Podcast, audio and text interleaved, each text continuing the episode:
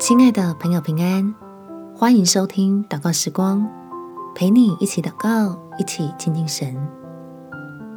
不舍孩子吃苦，要舍得交给天父。在诗篇第一百二十七篇第三节，儿女是耶和华所赐的产业，所怀的胎是他所给的赏赐。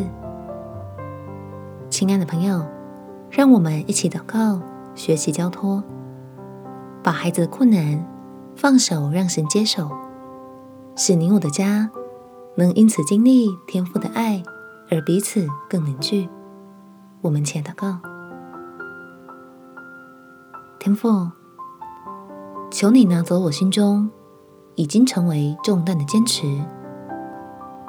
让我有从你来的平安可以交托，使我能在儿女面前成为喜乐的榜样，叫他们看见天父的爱在我们全家人身上。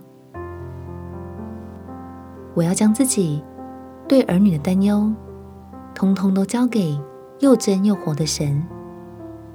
求你保守我的孩子，在可见的或不可见的难处中，经历你的恩典，让孩子在我身上看见对你的信心，好引导他们更深渴慕你。